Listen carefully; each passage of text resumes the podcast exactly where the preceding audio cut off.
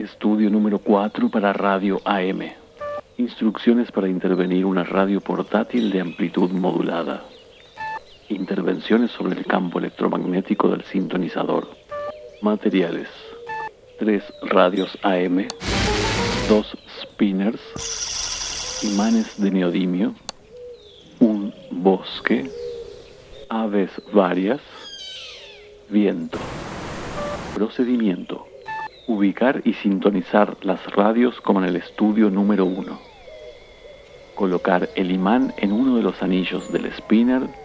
Intervenir con elementos del entorno del spinner para que gire con el viento y colocarlo en el dial de una de las radios de control de frecuencia.